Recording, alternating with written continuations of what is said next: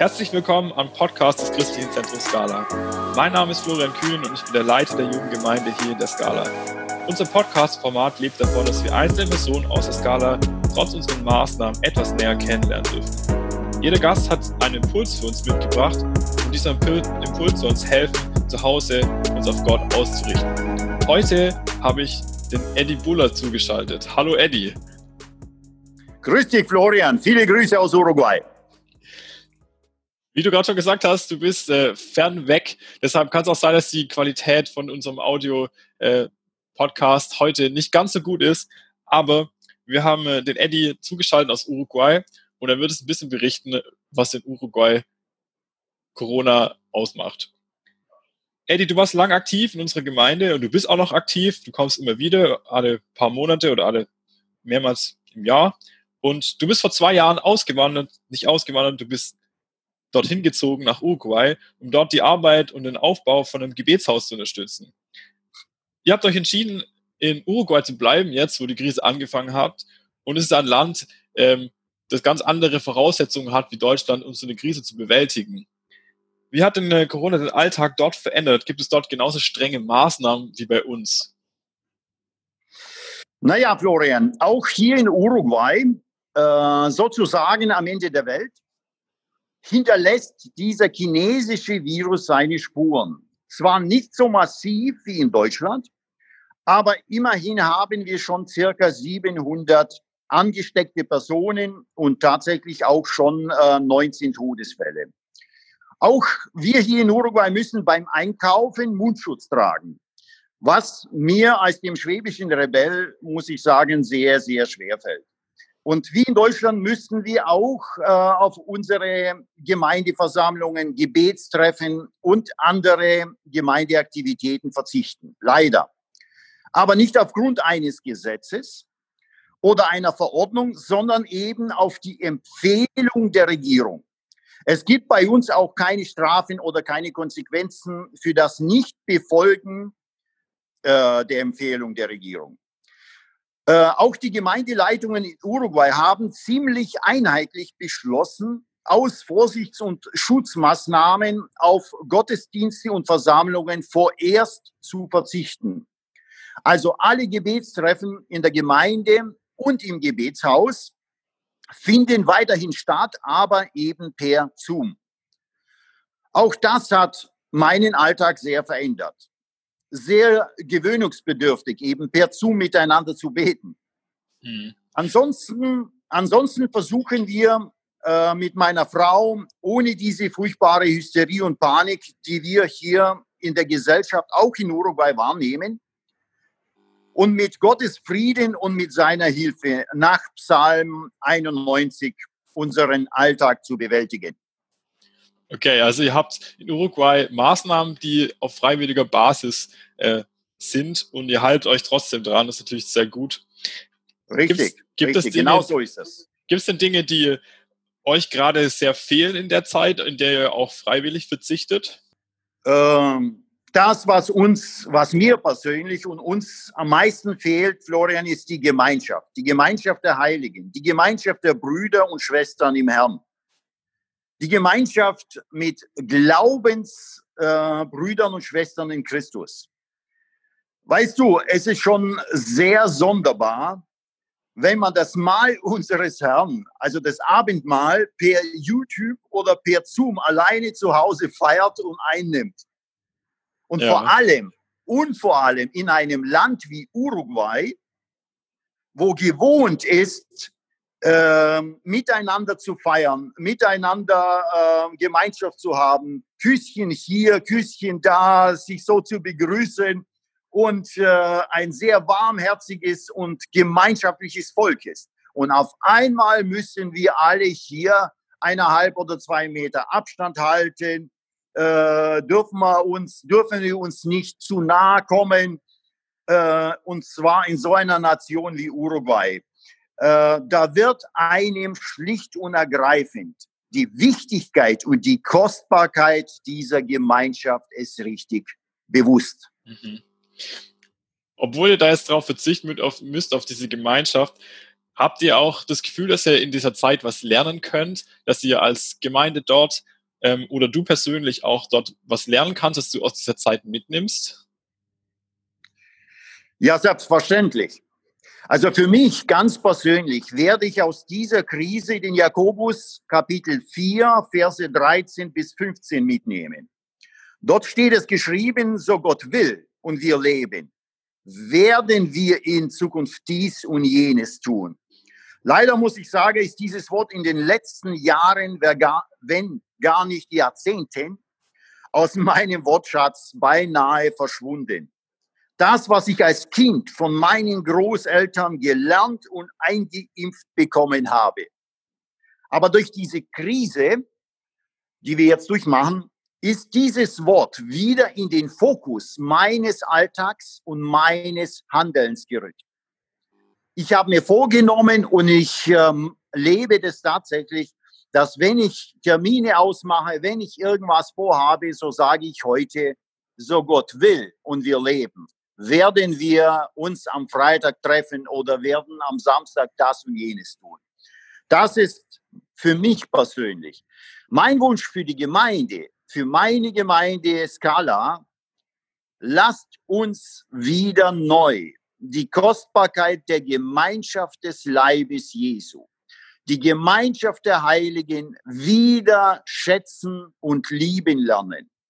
Eben diese Möglichkeit, die wir als Familie Gottes haben, zusammenzukommen, einander zu haben, miteinander den Weg des Glaubens zu gehen, miteinander das Abendmahl zu feiern. Und zwar nicht per Zoom und per YouTube, sondern wirklich miteinander.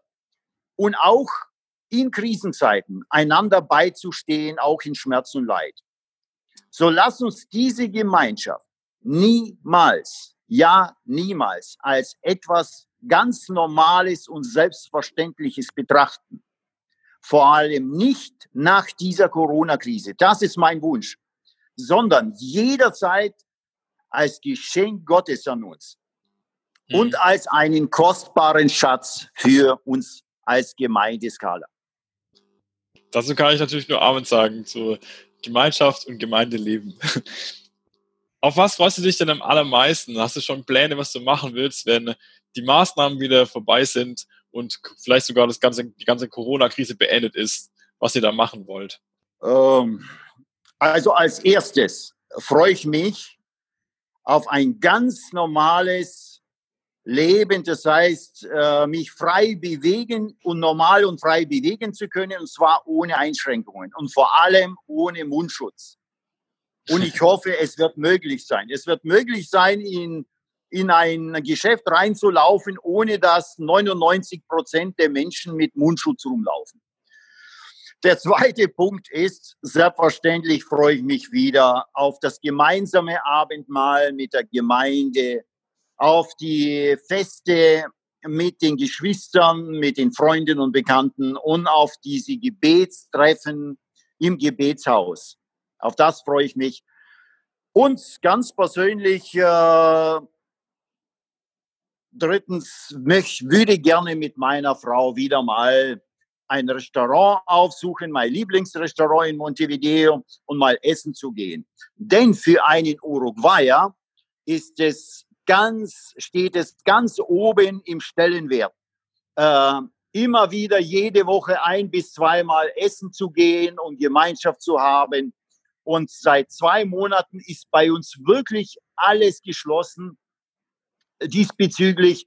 Und äh, wir und die Uruguayer leiden sehr darunter.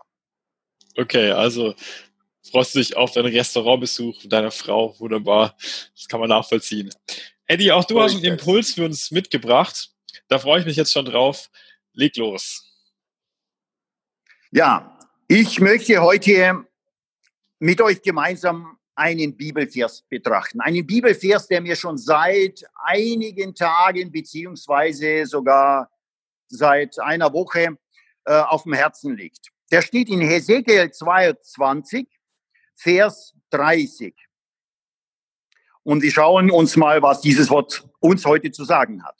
Dort steht es, ich suchte, spricht Gott, unter ihnen ob jemand sich zum Mauer machte und in die Bresche oder auch in den Riss vor mir treten würde für das Land, damit ich es nicht vernichten müsste. Aber ich fand keinen. Hesekiel 22, Vers 30. Das spricht Gott zu Hesekiel, zu dem Propheten Hesekiel, nachdem Gott im Kapitel 22, also das ganze Kapitel, die Sünden des Volkes Israel, die Sünden der Leiterschaft des Volkes, die Sünden der falschen Propheten und Priester aufzählt. Und dann kommt dieser Vers, den ich jetzt vorgelesen habe. Gott sucht tatsächlich im ganzen Volk nach einer Person, die bereit ist, wie eine Schutzmauer, eine, ja, eine Schutzmauer zu bilden für das Volk Israel vor Gottes Thron. Er findet aber offensichtlich niemand. Und so nimmt das Unheil seinen Lauf. Im Vers 33, das ist der letzte Vers, dort wird es beschrieben. Für mich persönlich ist es die Tragik pur. Nun, was versteht das Wort Gottes, wenn es davon spricht, dass jemand sich zu einer Mauer, zu einer lebendigen Schutzmauer macht oder in die Bresche, also in den Riss vor Gott tritt für ein Land, ein Volk, eine Gemeinde, für unsere Mitmenschen. Was versteht das Wort Gottes darunter? Hier möchte ich drei praktische Beispiele mit euch aus dem Wort Gottes anschauen. Das beste Beispiel für mich persönlich, und ihr kennt alle drei Beispiele auch, ist immer noch der Mose. Wir lesen es in 5. Mose, Kapitel 9, Verse 18 bis 19. Wie Mose als eine Schutzmauer für sein Volk vor Gott tritt und ihn, den Allmächtigen, 40 Tage und 40 Nächte um Gnade anfleht. Er ringt mit Gott. Mit Gott, der fest entschlossen war, das Volk Gott, das Volk Gottes, also das Volk Israel, also damals das Volk Gottes zu vernichten. Und auch zu Recht. Denn sie haben Gott sehr, sehr herausgefordert und provoziert. Aber es findet sich tatsächlich ein Mann, der sich Gott und seinem Vorhaben in den Weg stellt. Und Gott revidiert nimmt seine Entscheidung zurück. Für mich persönlich etwas, wo ich voller Erstaunen davor stehe und nur staunen kann, dass Gott aufgrund von einer Bitte eines Menschen seine Entscheidung revidiert und sie zurücknimmt. Das zweite Beispiel steht in Daniel, Kapitel 9. Das bekannte Bußgebet des Propheten Daniel für sein Volk, nachdem dieses Volk nach Babel verschleppt worden ist. Und auch hier findet sich wieder ein Mann, der sich für sein Volk vor Gott tritt, sich zu einer Mauer macht, in den Riss tritt, in die Bresche tritt. Und auf der einen Seite Buße tut, die Sünden des Volkes ganz klar beim Namen nennt. Und auf der anderen Seite wiederum Gott, den Allmächtigen, immer wieder und immer wieder an seine Güte, sein Erbarmen und sein gnädiges Herz erinnert, an all seine Verheißungen und Versprechen dem Volk Israel, dem Volk Gottes gegenüber, die er immer wieder gemacht hat. Und übrigens, was mich am meisten begeistert, dass dieser Prophet Daniel immer in der Wir-Form spricht obwohl der Daniel ein gottesfürchtiger Mensch war und vermutlich an den Sünden seines Volkes nicht teilgenommen hat. Und doch stellen wir im Kapitel 9 fest, dass er sich unter die Schuld seines Volkes stellt. Er betet, wir haben gesündigt. Er betet, wir haben Unrecht getan. Wir haben deine Gesetze missachtet und so weiter. Er sagt nicht, das Volk war es, ich bin ein gerechter Mann. Ich habe nicht gesündigt, sondern immer betet er in Wir-Form. Und ich möchte hier für mich persönlich und für uns alle lernen, wenn wir für das Volk beten, für unsere Regierung, für unsere Gemeinde, dann immer in der Wir-Form. Wir stellen uns drunter. Und das letzte Beispiel aus dem Neuen Testament. Das berühmte hohe priesterliche Gebet unseres Herrn in Johannes 17. Hier stellt sich unser Herr im Gebet, in der Fürbitte, als eine lebendige Schutzmauer, als Priester, in den Riss, in die Bresche zwischen seinem Vater im Himmel und seinen Jüngern. Denn unser Herr weiß, dass sie in kurzer Zeit ihn verraten, ihn verleugnen, ihn versagen werden und alle davonlaufen werden. Und so gibt es so viele Beispiele im Wort Gottes, wo Menschen sich für andere für, zu einer Schutzmauer gemacht haben vor Gott und in den Riss getreten sind vor Gott und Gott hat ihr Gebet erhört und hat seine Entscheidung revidiert. Was hat uns dieser Vers von Hesekiel 22, 30 heute uns als Gemeindeskala zu sagen? Gott ist derselbe gestern, heute und in alle Ewigkeit. Und so steht es geschrieben. Und er sucht heute noch, ja, heute noch nach Menschen unter seinem Volk, unter den Kindern, die seinen Namen tragen, die bereit sind, sich zu einer lebendigen, schützenden Mauer in der Fürbitte zu machen, die bereit sind, für ihr Land, für ihr Volk, für ihre Regierung, für ihre Gemeinde, für ihre Leiterschaft, für ihre ungläubige Verwandte, Bekannte, Arbeitskollegen, Nachbarn in den Riss zu treten, in die Bresche vor Gott zu treten. So lasst uns als Gemeindeskala mit großer Freude und Zuversicht mit einem absoluten Vertrauen und Gewissheit vor Gottes Thron treten, dass unser Gott, dem wir dienen, ein Gott ist, der gnädig und barmherzig ist. Und lasst uns als Skala, als Gemeindeskala, ihn an all die Zusagen und Verheißungen erinnern, die er uns gegeben hat in seinem heiligen Wort und für unser Land und für unser Volk um Gnade bieten. Amen. Vielen Dank, Eddie. Du rufst uns dazu auf, wirklich ja, einzutreten in den Riss, für andere einzustehen im Gebet.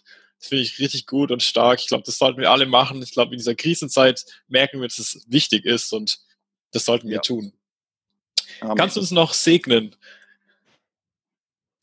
Das mache ich sehr gerne, Florian. Selbstverständlich. Unser Vater in dem Himmel, wir kommen zu dir im Namen Jesu. Wir kommen zu dir, weil du unsere Sicherheit bist, weil du unser Schutz bist, weil du, Vater im Himmel, unsere feste Burg bist. Ja, du bist das Fundament unseres Lebens. Christus, unter dem Schutz deines Blutes, deines Blutes, das du vergossen hast, für uns und für die ganze Menschheit stehen wir stehen wir und sind zuversichtlich und getrost, dass auch in dieser Zeit der Krise, Herr, wir erleben werden, wie du uns hindurchträgst. Danke, Herr, dass ich jeden Einzelnen von meiner Gemeindeskala jetzt mit deinem göttlichen Frieden segnen darf. Mit dem Frieden, der höher ist als alle unsere Vernunft der höher ist als all unsere Sorgen unseres Alltags, als all unsere Ängste, mit denen wir, Herr, in dieser Krise konfrontiert werden. Und ich befehle jeden Einzelnen, wirklich von dem Jüngsten bis zum Ältesten in der Gemeinde, in deine liebevolle Obhut, in deine Hände, in voller Gewissheit und Überzeugung, dass du jeden Einzelnen, aber wirklich jeden einzelnen Herr, durch diese Krise hindurchtragen wirst auf deinen Händen. Dir allein, dem ewigen Gott, der immer noch auf dem Thron sitzt und regiert, egal wie unsere Umstände sind, Herr. Gebührt allein alle Ehre, Dank, Lobpreis und Anbetung und Ruhm. Im Namen deines Sohnes, Jesus Christus. Seid gesegnet. Amen. Amen. Vielen Dank dir, Eddie, für das Gespräch. das wir aufgenommen haben. Ich habe für euch noch den Bibelvers des Tages und da steht in Johannes 14, Vers 6.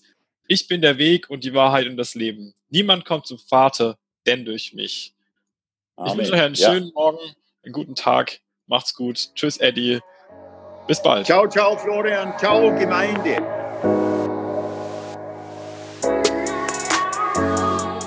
Das war der Podcast des Christlichen Zentrums Scala. Für mehr Infos besucht unsere Homepage unter www.scala.church oder scala-schaundorf.de.